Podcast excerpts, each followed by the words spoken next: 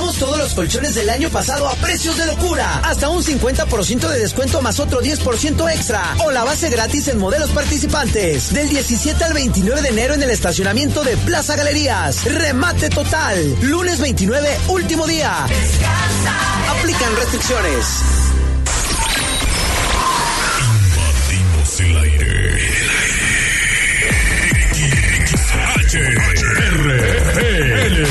XHRPL. Dominamos la Tierra. 93.9 PM. Aquí se escucha sabrosa. La poderosa. Ciberespacio. www.lapoderosa.com.mx. La poderosa. Poderosa. 93.9 FM. Transmitiendo la música que te gusta desde, desde Cañado 301, esquina Roca, Colonia Jardines del Moral. Teléfono de cabina 773-3620. Se escucha sabrosa. La poderosa. En León, Guanajuato, México.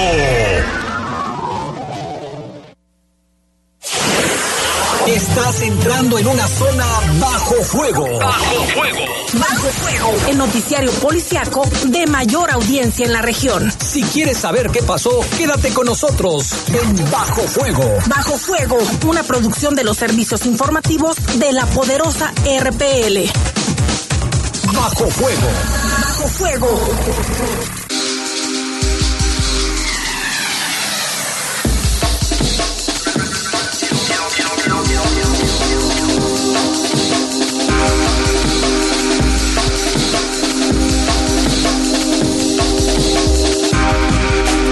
Buenas noches, son las 7 con un minuto en este jueves 25 de enero del 2024 y esta es la información más destacada que le presentamos hoy en Bajo Fuego. Sigue hospitalizada la pareja baleada ayer en Congreso de Chilpancingo. Su estado de salud se reporta como delicado. Un hombre de 48 años de edad fue detenido por provocar lesiones con arma blanca a un elemento de la policía municipal. Incendio en una fábrica provocó daños materiales y la evacuación de más de 20 trabajadores en la colonia San Agustín. Tres hombres y una mujer fueron detenidos con cuatro armas de fuego y 90 envoltorios de droga. En información nacional, autoridades reportaron el hallazgo en Valle de Chalco de un vehículo con cuatro cadáveres en su interior. Esto y mucho más tendremos para ustedes esta tarde aquí en Bajo Fuego a través de la poderosa RPL.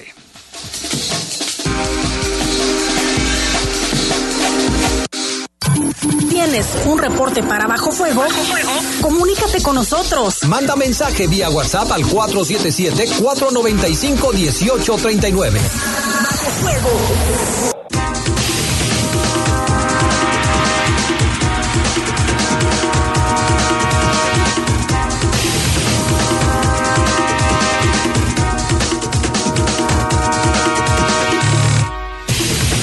¿Qué tal amigos, amigas? ¿Cómo están? Muy buenas noches. Son las 7 con 6 minutos de este jueves 25 de enero del 2024. Les saludamos como siempre con muchísimo gusto a través de Bajo Fuego por la poderosa RPL. Gracias y saludo también a mis compañeros Brian Martínez en la cabina máster y Jorge Rodríguez Sabanero en el estudio de noticieros. Yo soy Adrián Castrejón, les doy la más cordial bienvenida a este espacio informativo y les recuerdo la línea de contacto para que nos haga llegar sus comentarios, puntos de vista, reportes, sugerencias, lo que usted nos quiera contar, lo que usted nos quiera decir a través de mensaje de WhatsApp 477-495-1839 que está abierto desde ahora ya y hasta el final del programa. Vamos con toda la información.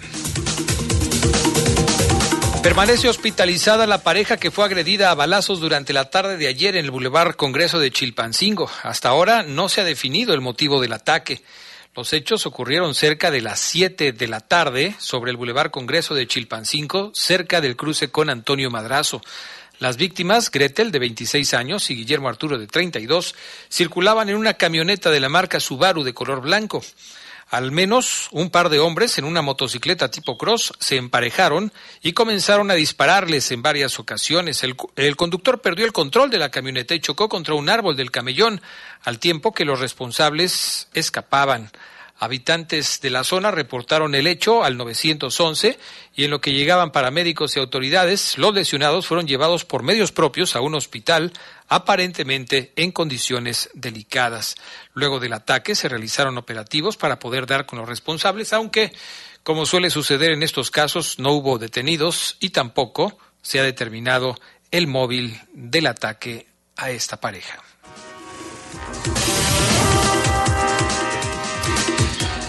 Vamos con dos hechos similares. El primero, bueno, los dos son eh, casos en los que se lesiona a policías.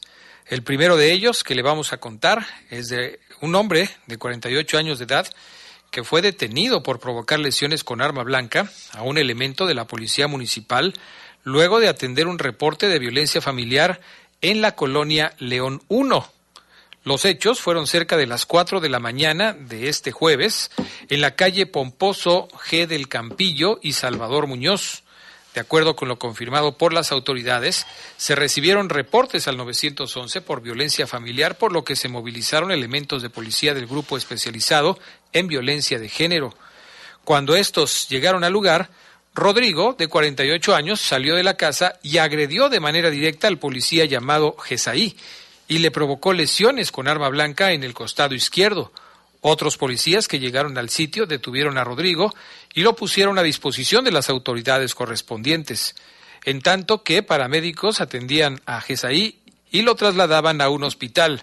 No se ha informado todavía la gravedad del estado de salud del policía, pero bueno, esto sucedió en la mañana, esperemos que se encuentre ya en mejores condiciones. Otro caso similar se registró en la colonia España cuando un hombre de 50 años le provocó lesiones con arma blanca a un policía al resistirse a ser arrestado. Pasaban las 8 de la noche de ayer cuando se recibieron reportes de que en un anexo ubicado en la calle Extremadura y Albacete, un hombre traía un cuchillo y se mostraba con actitud agresiva. Los policías municipales llegaron al lugar para la atención del reporte y detener a quien se identificó como José de Jesús de 50 años. Durante la detención, el hombre provocó lesiones con arma blanca al oficial Ángel Ricardo.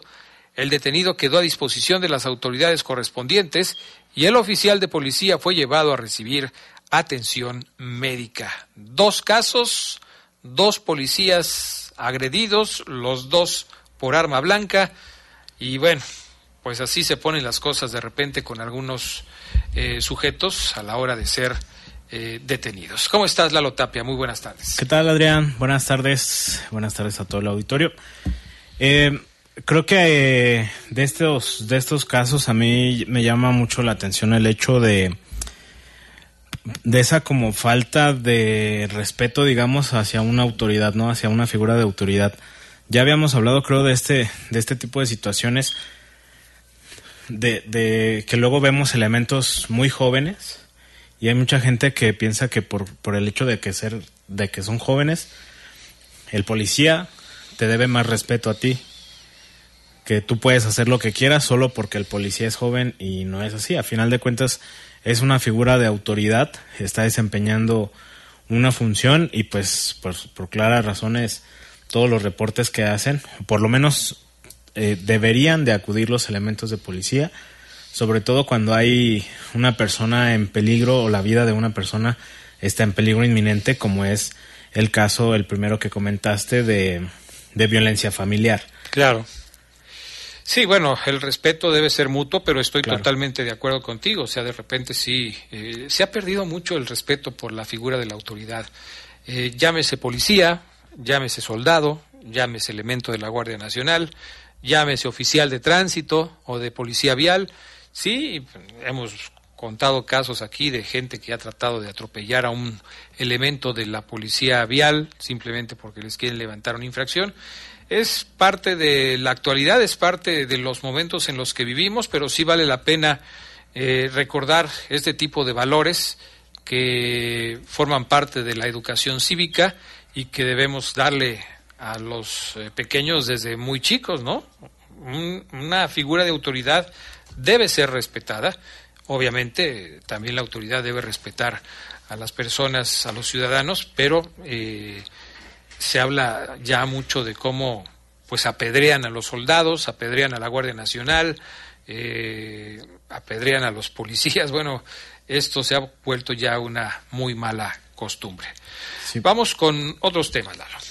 Sí, pues este joven de 25 años seguramente recordará este caso. Este joven que conducía a exceso de velocidad un vehículo Volkswagen Jetta en color negro la madrugada del 2 de enero, las primeras horas de ese día del 2 de enero, fue ya vinculado a proceso penal como presunto responsable de homicidio culposo. Recordarán el caso, fueron cinco personas las que perdieron la vida. El Ministerio Público formuló la imputación y solicitó la vinculación a proceso penal una vez que el imputado manifestó su abstención de declarar. Juan Antonio es presunto responsable de la muerte de Silvia Paola, Marta Elena, Andrea del Carmen, Angélica Andrea y Joel Osvaldo por una acción negligente al conducir un vehículo de motor, así lo informó la autoridad. Esa, pues, primeras horas de, sí, la madrugada, pues, del 2 de enero, conducía el vehículo con placas del estado de Guanajuato por el Boulevard Miguel de Cervantes Saavedra, en la colonia Lomas de Arvide. Cuando perdió el control, se impactó contra una malla ciclónica y posteriormente con una barda. En el impacto los pasajeros quedaron prensados, atrapados en el interior del vehículo, solo el conductor sobrevivió. Antes de concluir el término constitucional, el juzgado resolvió la situación jurídica del imputado con la vinculación a proceso penal al clasificar el delito como homicidio culposo en los mismos términos que se concedió la orden de aprehensión. Entonces estará en prisión preventiva Juan Antonio en lo que se hace pues toda la investigación complementaria y se determina si es que hubiese alguna alguna sentencia. Ya habíamos hablado de este de este tipo de, casos que, que, que, luego pasan, Adrián, y luego aparte familiares de, por lo menos de su novia, si no me recuerdo, porque en ese accidente falleció su novia y su hermano, eh, habían declarado que no iban a presentar cargos, ya será cuestión de que pues se haga toda esa investigación complementaria y en tal caso si la autoridad y su defensa y demás lo, lo comprueban así o tienen los sustentos necesarios, podría salir en libertad. Sí, habrá que ver qué dice el juez y cómo se va eh, configurando todo el proceso penal al respecto de este tema que fue muy mediático porque eh, las imágenes que circularon en redes sociales de lo que fue el eh, accidente de cómo quedó el vehículo y por supuesto de la cantidad de personas fallecidas, pues fue muy muy impactante. Ya está bajo proceso y bueno, pues el asunto está ahora en manos de la fiscalía que tratará lógicamente de conseguir un castigo para el responsable. Vamos con temas de incendios. Hoy le platicamos de dos que sucedieron el, eh, pues en, este jueves. Primero el de una fábrica que provocó daños materiales y la evacuación de más de 20 trabajadores. Esto sucedió en la colonia San Agustín. El reporte sobre el incendio se realizó durante los eh, primeros minutos de este jueves en la fábrica ubicada en calle Jiquilpan, esquina con Coalcomán. En poco tiempo se movilizaron elementos de bomberos y protección civil para sofocar este, eh, esta conflagración que provocó daños en un extractor de aire. Al menos nueve trabajadores fueron atendidos por paramédicos por la inhalación de humo y un total de 22 trabajadores fueron evacuados sin que fuese necesario hacerlo con vecinos de la zona. Hasta ahora las autoridades investigan qué fue lo que inició el incendio, pero por supuesto que hay que checar pues eh, el motivo de, de, este incendio.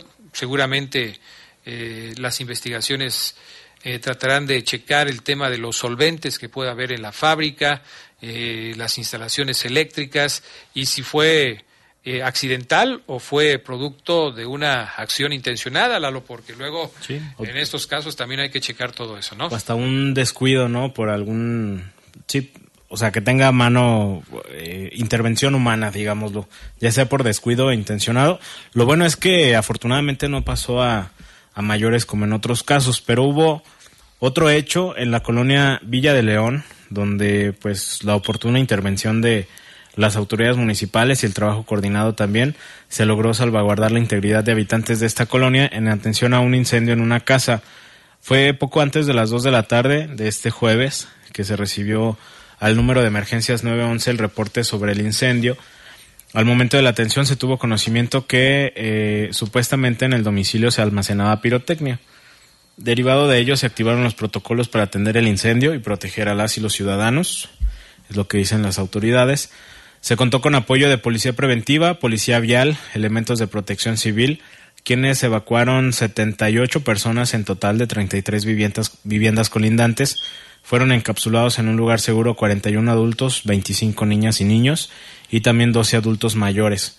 En el perímetro Policía Vial y la Policía Preventiva formaron un anillo de seguridad con la asistencia también de la Guardia Nacional esto facilitó la intervención del personal de bomberos, quienes requirieron un aproximado de 55 mil litros de agua para controlar y sofocar el incendio. Después de casi dos horas de labores, el lugar quedó seguro y en proceso de enfriamiento para descartar cualquier otro tipo de, de riesgo. Se retiraron dos cilindros de gas de 20 kilogramos de capacidad y dos más de 10 kilogramos. También se aseguraron juguetes pirotécnicos de chura artesanal, dos barriles de plástico con pólvora, dos barriles con bombas, dos juegos de metal de chisperos, eh, con una aparente caja de plástico negra como detonador, 29 tubos de cartón etiquetados, también una caja de plástico con 27 bombas. Ahí fueron, o estaban más bien dos hombres, uno identificado como Luis Alexis de 27 años y Jorge Luis de 24, quienes se presentaron ante el juez cívico para el procedimiento administrativo e investigar, obviamente, el almacén, de este producto en una casa que es bastante, bastante, bastante peligroso. Y creo que, Adrián, ahí la, la fortuna, eh, la rápida intervención de las autoridades, de los bomberos, evitaron algo que pudiera haber sido catastrófico. Sí, afortunadamente la intervención de las autoridades fue oportuna porque después de darnos cuenta de todo lo que estaba almacenado ahí, imagínate lo que hubiera sucedido si el fuego llega hasta todos estos dos barriles de plásticos con pólvora o los plásticos con bombas o los tanques. La verdad es que sí, fue muy oportuna la intervención de las autoridades y afortunadamente se pudo evitar una tragedia porque cuando suceden cosas como esta no solamente está en riesgo pues eh, quienes están en ese mismo lugar, sino quienes están también en las construcciones aledañas, casas, fábricas, talleres o lo que sea. Qué bueno que todo esto logró ser controlado. Son las 7 con 20 minutos. Vamos a ir a la pausa. Cuando regresemos, le platicaremos el reporte de las autoridades del último trimestre del 2023, cómo estuvieron las cosas en temas de seguridad aquí en Bajo Fuego. No olvide mandar sus mensajes, sus reportes al 477-495-1839 de Bajo Fuego. Volvemos enseguida.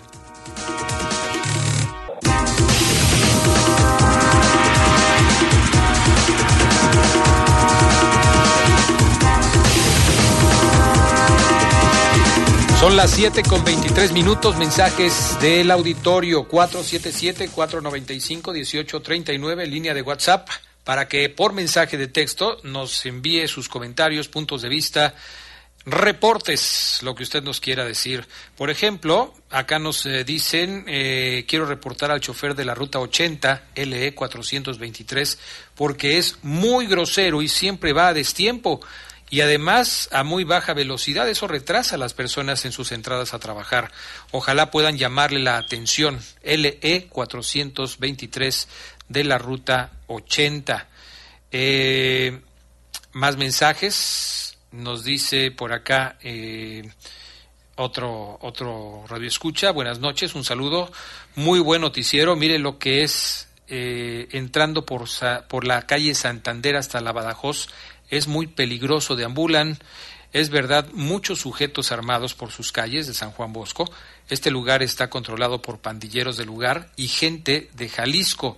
Es muy peligroso ya caminar y encontrarte con este tipo de personas armadas y cuidando cuando uno pasa por esas calles, la verdad la policía da tristeza, en vez de cuidar los ve y ni siquiera voltean a mirarlos.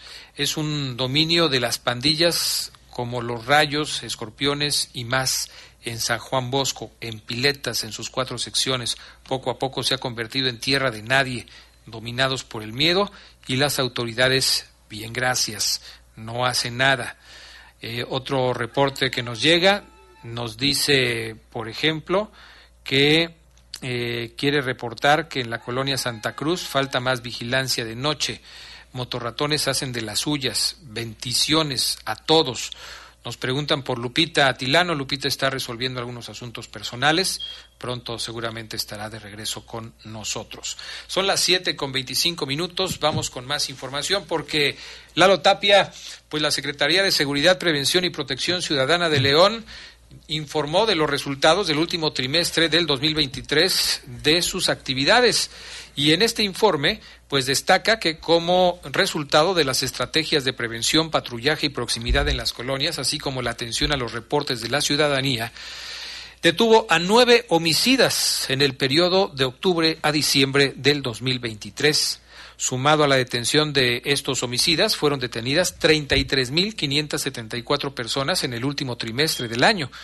4.668 de ellas fueron detenidas por la comisión de delitos, entre ellos distribución de drogas y ser responsables de privación ilegal de la libertad, además de algunos cristaleros. Así lo informó este jueves al honorable ayuntamiento el secretario de Seguridad, Prevención y Protección Ciudadana, Mario Bravo Arrona, en cumplimiento con lo dispuesto en el artículo 18 de la Ley del Sistema de Seguridad Pública del Estado de Guanajuato. También se reportó la detención de 28.906 personas por faltas administrativas, en su mayoría por consumir alcohol en la vía pública. Con el trabajo de la Dirección de Enlace en las Fiscalías, 62 presuntos delincuentes fueron vinculados a proceso penal y están en prisión preventiva. En uno de estos casos, el 10 de octubre en la colonia San Marcos, fue detenido Francisco Javier de 20 años por privar de la vida a dos personas y lesionar a dos más. Al momento de su detención se le aseguró un arma de fuego corta y un cargador abastecido con 11 cartuchos útiles y uno percutido. Otro caso fue el 9 de noviembre en la colonia La Escondida. Ahí fue detenido Eduardo, de 23 años, quien con un arma de fuego privó de la vida a un menor de edad y otras cuatro personas más resultaron heridas. De octubre a diciembre se sacaron de las calles 31.284 dosis de droga, 20.000 fueron de marihuana, 10.000 de cristal, 1.000 de cocaína y 123 psicotrópicos. El 20 de octubre en la zona centro fueron detenidas cinco personas, entre ellas Guadalupe Israel, alias El Choncho, con un amplio historial delictivo por distribución de drogas y portación de armas. Se le aseguraron cuatro envoltorios de cristal, una bolsa con cristal, dos bolsas de piedra base, un arma de fuego, un cargador, 14 cartuchos útiles, 25 cartuchos de escopeta y 48 envoltorios de marihuana. En otro hecho, el 24 de diciembre fue arrestado Diego Fabián, de 21 años, en la colonia Rivera de la Presa. Él traía 371 eh, envoltorios de cristal, de droga cristal, un arma de fuego corta con un cargador, 12 balas y 10.740 pesos en efectivo. En otras detenciones, también importantes, el 14 de noviembre fueron capturados Martín de 50 años y Juan Manuel de 27 por privar de la libertad a dos personas. Esto fue en la colonia San Marcos. También se les aseguró un arma de fuego tipo escuadra con un cargador, siete cartuchos útiles, diez envoltorios de marihuana, dos teléfonos celulares y catorce mil pesos en efectivo. Dos días después, por el mismo delito, fueron detenidos Ernesto, de 17 años, y Javier, de 44, esto en la colonia eh, Colinas de San Francisco. Fueron detenidos por presuntamente privar de la libertad a un hombre en la colonia Chapalita. En la detención se les aseguraron un arma corta con 79 cartuchos útiles, un envoltorio de marihuana, dos teléfonos celulares, un marro, cinta adhesiva, más de 1.170 pesos en efectivo y un artefacto explosivo de fabricación artesanal. En el último trimestre se aseguraron 77 armas de fuego, 72 eran cortas, 5 largas, 48 cargadores y 660 cartuchos útiles. La coordinación que existe entre las dependencias de la Secretaría de Seguridad, Prevención y Protección Ciudadana, la Policía y la Policía Vial, con el apoyo del C4 de León, también lograron la recuperación de 497 vehículos con reporte de robo. Fueron 291 autos y camionetas, 161 motos, tres camiones, 17 tractocamiones, 25 diferentes vehículos como plataformas, remolques, cajas secas y maquinaria. Mediante el dispositivo Salvando Vidas, se protegió la vida de 1.695 conductores que manejaban en estado de ebriedad, por lo que se evitó accidentes que pusieran en riesgo su vida, su patrimonio y el de los demás. En el trimestre octubre-diciembre, a través del operativo Ráfaga, se aseguraron 1.768 motocicletas, entre ellas 12 involucradas en diversos delitos. También se aplicaron a 7.122 infracciones a personas que transgredieron el reglamento de policía y vialidad y a través de la Academia Metropolitana de Seguridad Pública en el último trimestre egresaron 176 nuevos policías con un registro de 85 mujeres y 91 hombres quienes están preparados para proteger y servir a la ciudadanía leonesa, es lo que informa la autoridad. Pues vaya, son muchísimas las personas detenidas, es muchísima la cantidad de droga que se ha sacado de las calles. Yo me pregunto de todos estos que se detuvieron por, por cometer delitos, es decir, los que cometieron delitos, que de acuerdo a las fuentes oficiales, a lo que dice la autoridad, pues fueron, estoy leyendo aquí, 4.668 personas por cometer delitos. ¿Cuántas formarán parte de esa cifra, Lalo Tapia, que son detenidas una y otra y otra y otra vez, que entran y salen, que entran y salen, porque son 4.668 personas detenidas por cometer delitos, entre ellos la distribución de droga, pero ¿cuántas se quedan en la cárcel? Yo creo que si todos estos que acabamos de mencionar permanecieran en la cárcel, no habría lugar para poderlos meter. ¿eh? Sí, de por sí ya eh, muchas prisiones, no solo a nivel estatal, a nivel nacional, reportan pues sobrecupo. O sea, hay muchísima gente que está en prisión. Muchos, como mencionas, por este tipo de situaciones, ¿no? El, el, el asunto de la venta de droga, las armas, que pues obviamente mucho de ese contrabando viene de, de Estados Unidos. Y pues sí es, sí es preocupante. Eh, son detenciones importantes, acciones importantes que realiza la Secretaría, que, que a final de cuentas lo que hablábamos el otro día, la policía es preventiva. Ellos los detienen y los ponen a disposición de la Fiscalía. Una vez declarada la, la detención legal, que se siguió todo el protocolo, prácticamente eh, ahí ya todo depende de, de, las fiscalías. Si la ley dice que por X cantidad o por de, de droga o X cantidad de, de, de, dinero en lo acumulado, en lo robado, puedan salir otra vez, ahí ya, pues desafortunadamente la policía no puede hacer nada. No puede hacer nada. Más que volverlos a detener volverlos cuando vuelvan a, a, delinquir, ¿no? Exactamente. Es, eh, es un tema que parece que no tiene fin. Bueno, este fue el reporte del último trimestre del 2023. Sin embargo, Lalo, pues seguimos con lo mismo porque tres hombres y una mujer fueron detenidos con cuatro armas de fuego. Sí, tres hombres, como dices, y una mujer detenidos en la colonia San Marcos. Además de estas, de estas cuatro armas de fuego, traían 90 envoltorios de droga, de cristal, concretamente. Esto fue en la calle Gonzalo Curiel y José Alfredo Jiménez, durante los patrullajes que realizaban elementos de policía municipal. Se detuvo a Rebeca del Carmen, de 21 años, Brian Jaciel, de 23 años, Jesús Armando de 28, que tiene este 38 detenciones por faltas y 5 detenciones por delitos, que es lo que mencionábamos ahorita. Ya tiene ese antecedente, pero seguía en la calle y seguía con la misma actividad. Y también se detuvo a Cesario de 34 años. Este tiene un historial de 40 detenciones también por diferentes faltas administrativas y delitos. Traían, como le mencionábamos, cuatro armas de fuego, una tipo escuadra con un cargador y cuatro cartuchos útiles.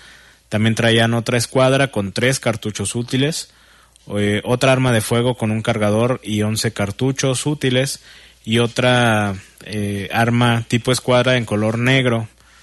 También 90 envoltorios de cristal que pues por las características, por la cantidad, eh, se presume el asunto de del narcomenudeo y pues fueron llevados ante la autoridad ministerial para que se haga pues toda la investigación y se pueda determinar su situación jurídica. Obviamente, o, es muy seguro que les achacan el tema del narcomenudeo y por supuesto la aportación de arma de fuego eh, Adrián, que, que, tanto, que tanto hace daño a la ciudadanía. Muchos de los asaltos, la gran mayoría de los asaltos, son con armas de fuego.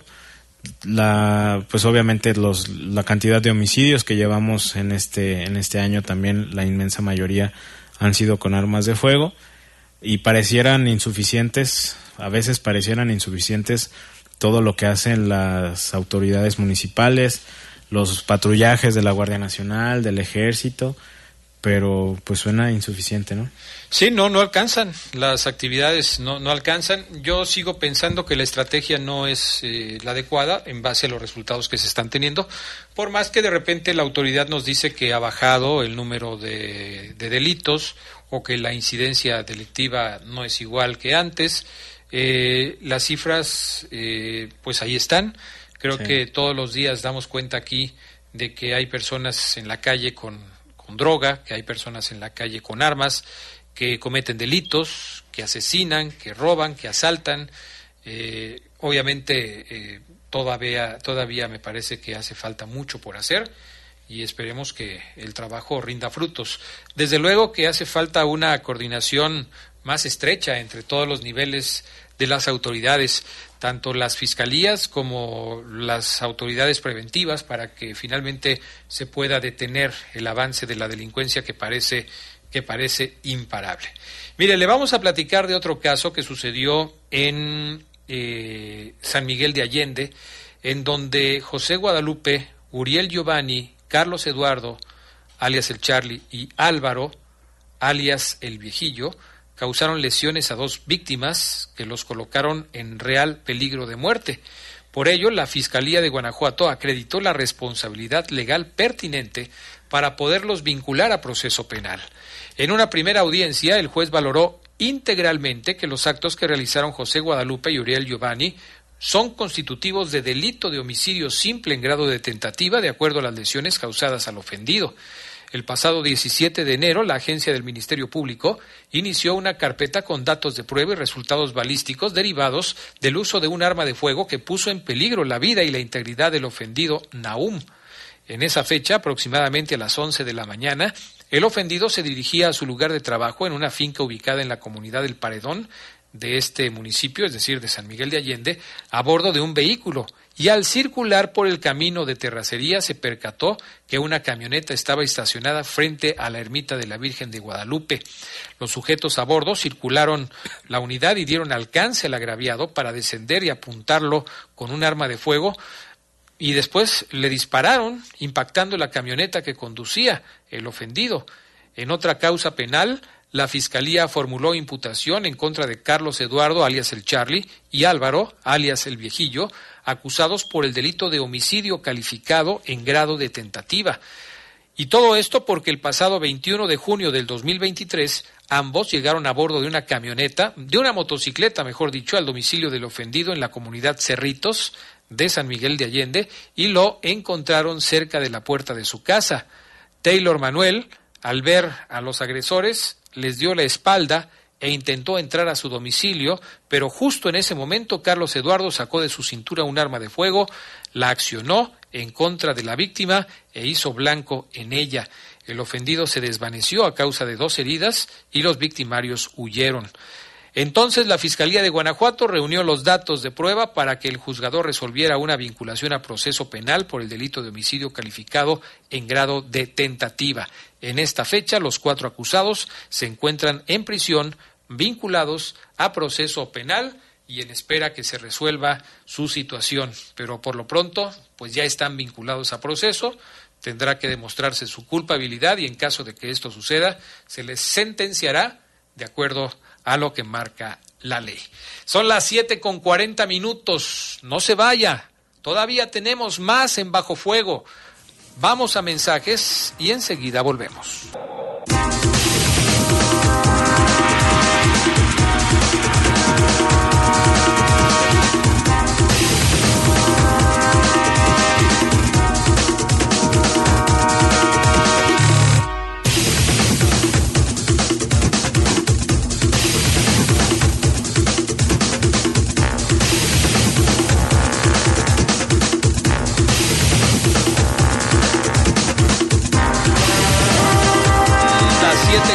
52 minutos. Eh, gracias a las personas que se reportan con nosotros. Mm, vamos a leer aquí algunos. Pablo de las Mandarinas dice buenas noches, Adrián y Lalo. ¿Cómo es posible que en Guanajuato tengamos un gobernador eh, que hasta tuvo una entrevista eh, con un medio nacional presumiendo que aquí en el Estado todo funcionaba requete bien? que según vino un alcalde de Italia, miren con quién se rosa y que estuvo bien a gusto en el estado. Qué vergüenza y qué descaro, dice Pablo de las mandarinas. Eh, otra persona que nos dice que excelentes noticias. Pues las noticias no creo que sean tan excelentes. Yo creo que le agradecemos su comentario. Si nos está felicitando, muchas gracias, pero sí, la verdad es que pues lamentablemente nos toca hablar de lo más duro que pasa en la ciudad.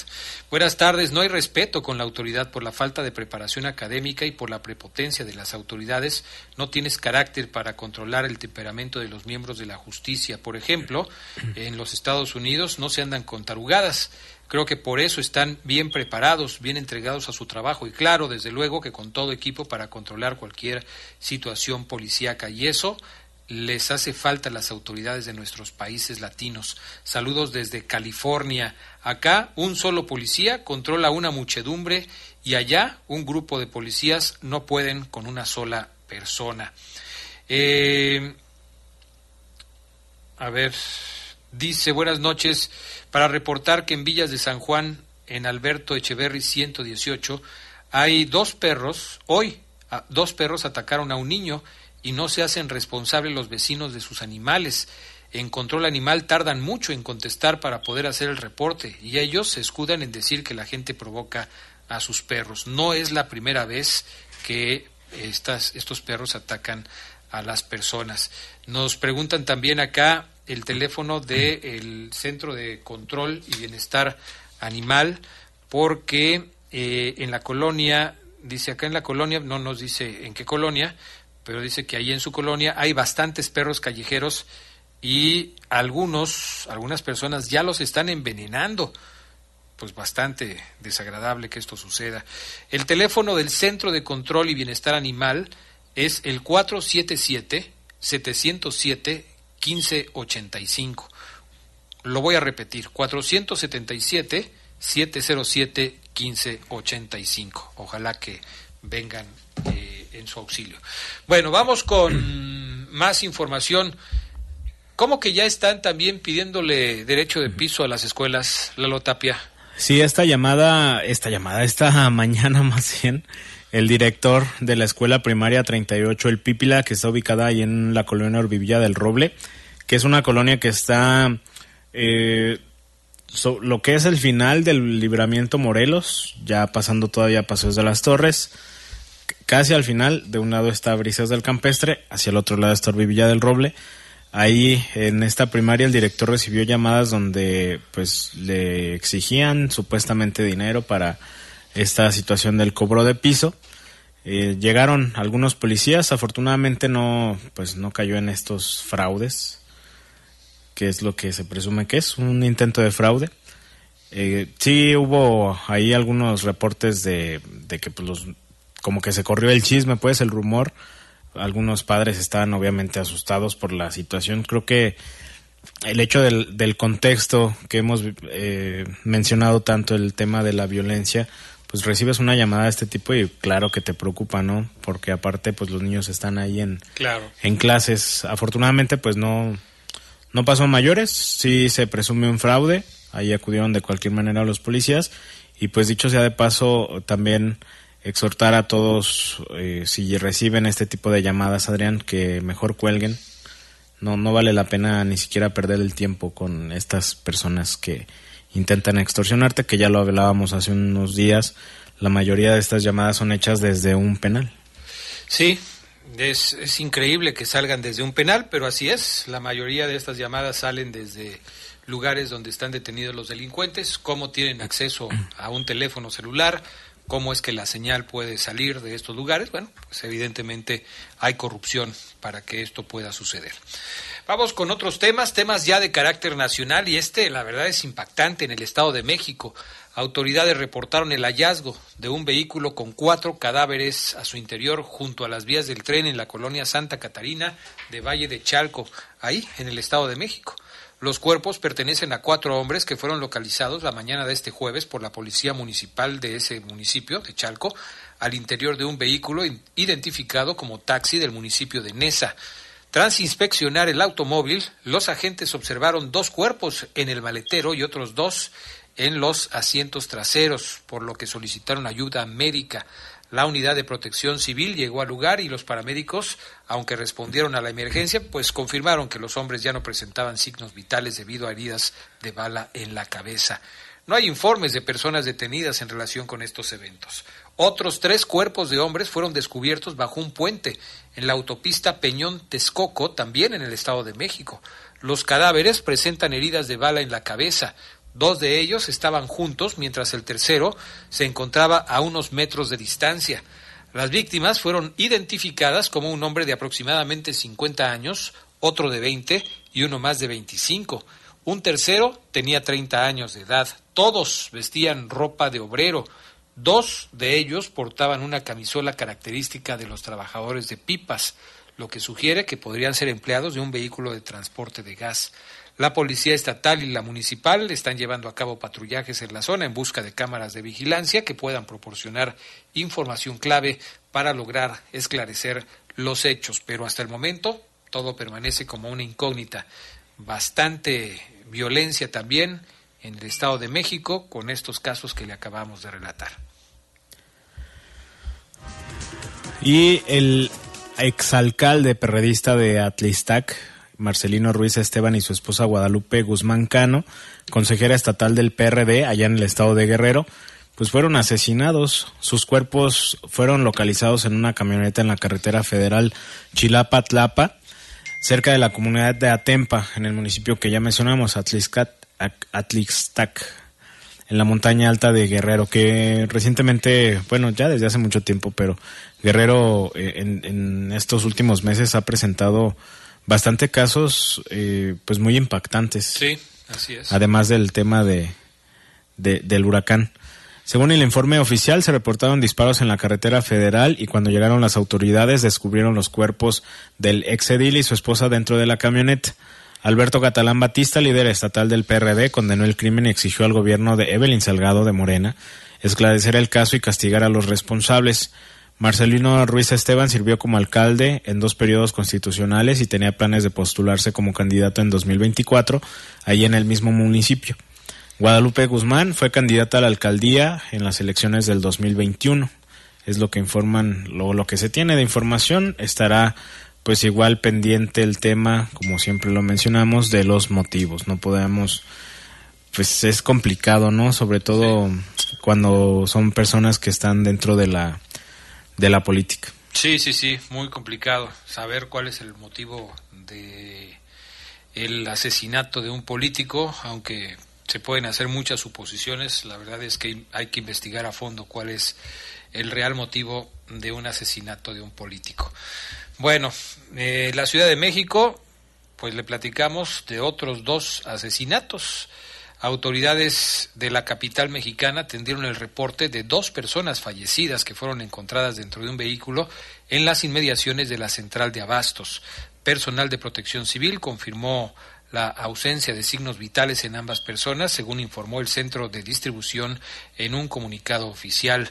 Elementos de la Secretaría de Seguridad Ciudadana resguardan el automóvil donde se hallaron los cuerpos, mientras los servicios de emergencia respondieron a la llamada en la zona de la calle Alejandro Aura para iniciar las investigaciones correspondientes.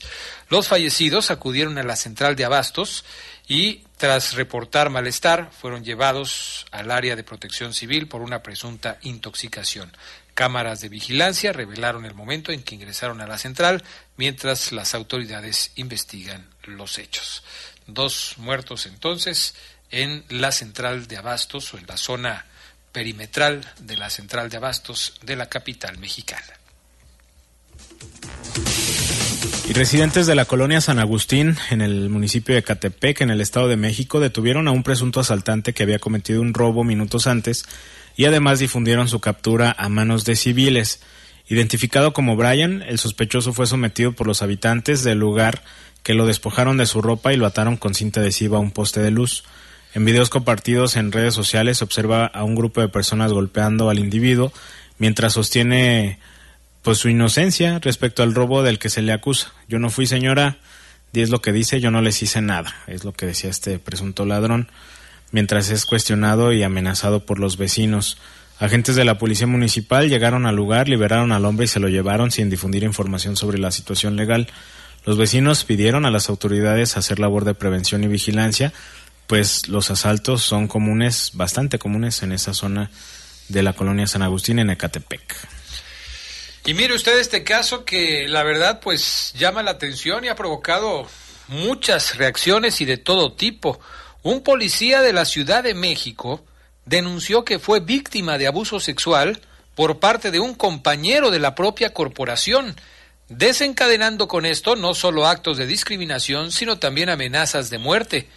Esta es la primera vez que se expone un incidente de abuso sexual entre policías masculinos en la Secretaría de, las, de Seguridad Ciudadana Capitalina.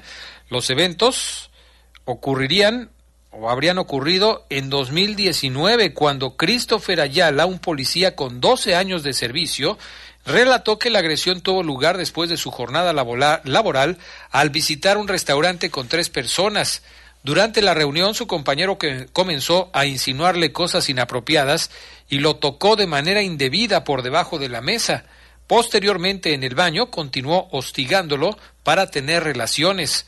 Ayala denunció que fue acosado y abusado por su compañero identificado como Rodrigo, adscrito a operación policial. Desde entonces, Rodrigo ha sido sometido a un proceso penal y está siendo investigado por acoso y otros abusos a colegas de la dependencia.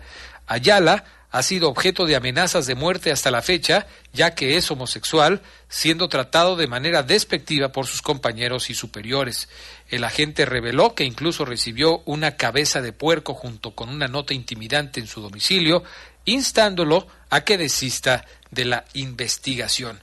Es la primera vez, como le relatamos, que un caso de abuso sexual entre policías ambos del sexo masculino se da a conocer en la Corporación Policiaca de la Ciudad de México. Y bueno, vamos a ver en qué termina este asunto. Bueno, si te parece, Adrián, hablamos de lo que ocurrió ayer, entre ayer y hoy en Celaya, que eh, esta encuesta de la que hablaba el, el gobernador de la percepción de seguridad o inseguridad, no sé si el INEGI entrevistó a personas de Celaya, pero cómo se van a sentir después del asesinato en dos hechos diferentes de cinco elementos de la corporación, de la Secretaría de Seguridad Ciudadana. Ayer, en la carretera Salvatierra-Celaya, a la altura de Santa María del Refugio, fueron cuatro los elementos asesinados a balazos, aparentemente emboscados por un grupo de personas civiles armados. Ya el día de hoy se confirmó la identidad de los fallecidos. La Secretaría de Seguridad Ciudadana expresó a través de sus redes sociales el pésame a las familias por el, eh, bueno, los, los policías asesinados fueron Víctor Acevedo Castro, Ezequiel del Ángel Hernández, David Isabel López Aguirre y José Arturo Ramírez Martínez, todos elementos en activo de la policía municipal que pues de hecho iban en la en la patrulla, estaban en en horario laboral. La fiscalía pues ya realiza la investigación, no se sabe prácticamente nada de pues ni del motivo ni de los responsables ellos iban en la unidad número 7106, que pues obviamente el conductor al recibir los impactos de bala perdió el control y al poco tiempo los paramédicos pues confirmaron la muerte de estos cuatro elementos de policía municipal. Pero no fue el único caso. Este otro registrado el día de hoy, un elemento llamado Ignacio Prado Rodríguez, que llevaba casi 20 años en la corporación como tránsito municipal, fue asesinado también a balazos y su cuerpo fue localizado debajo de un árbol a bordo de su motocicleta, una motocicleta de cargo que también pues iba estaba en servicio. Esto fue, como lo mencionamos, el día de hoy, muy cerca de las instalaciones de Conagua, ya en Celaya. Los paramédicos que llegaron pues no, no pudieron hacer nada para salvar la vida de este elemento de tránsito y pues de igual forma se estará investigando, Adrián, el motivo de la agresión, dar con los responsables y tú lo decías hace un rato, los números ahí están. Ayer en todo el país fueron eh, 86 asesinatos y para no variar, Guanajuato fue donde más casos se registraron. En todo el estado ayer fueron 15, 15 homicidios. De ahí le sigue el Estado de México, que registraron 8, 8 en Michoacán, también en Baja California y en Chihuahua. Estás hablando de homicidios en general. Homicidios en general, a nivel Porque nacional. fíjate que, de acuerdo a los reportes que se tienen, durante 2023 se registraron 60 casos de policías abatidos en el estado de Guanajuato. Es el estado pues con más muertos entre los eh, oficiales de policía o los oficiales de protección, ya sea protección civil o protección, digo, quiero decir de seguridad pública o de seguridad vial. Es un estado muy peligroso, Guanajuato, para ser policía. 60 homicidios registrados en el año 2023 entre agentes de policías. Solamente Guerrero con 39 y Zacatecas con 33 se acercan, pero son casi la mitad de los casos de los homicidios de policías en el estado de Guanajuato. En fin, es eh, por supuesto una cifra impactante lo que sucede con los policías en el estado de Guanajuato. Y Celaya es, pues, Punto, foco rojo, ¿no? pero rojísimo. O ¿Qué sea, ahí sí que, la verdad, de, de lo más peligroso todavía. Sí, que es luego estos mensajes que hemos recibido, ¿no? Del- De, lo que hablaba el gobernador de esta encuesta de percepción de inseguridad o de seguridad, como quiera llamarlo, que dice que, que pues la gente se siente más segura, pero los números, por lo menos en cuestión de homicidios, están, están bastante, bastante complicados. Adrián, Guanajuato, número uno, como ya lo mencionaste, en agresiones a elementos de seguridad. También se han eh, registrado, hay registros que Guanajuato es de los estados donde más mujeres son asesinadas sin necesidad de, de catalogarlos como feminicidio. Y pues continúa ese, ese promedio, por lo menos aquí en León, el famoso promedio, como ya lo decías, de más de dos asesinatos al día. Es increíble. Dice Alejandro que hace una observación y una pregunta. Cuando fue el Buen Fin, eh, no se hizo ningún operativo, ni tampoco en el Festival del Globo, un operativo de alcoholímetro, y ahora que está iniciando la feria tampoco ha habido ningún operativo. Quisiera saber su opinión de por qué no los hacen y solamente los hacen cuando no, cuando no hay eventos masivos. Bueno, yo tengo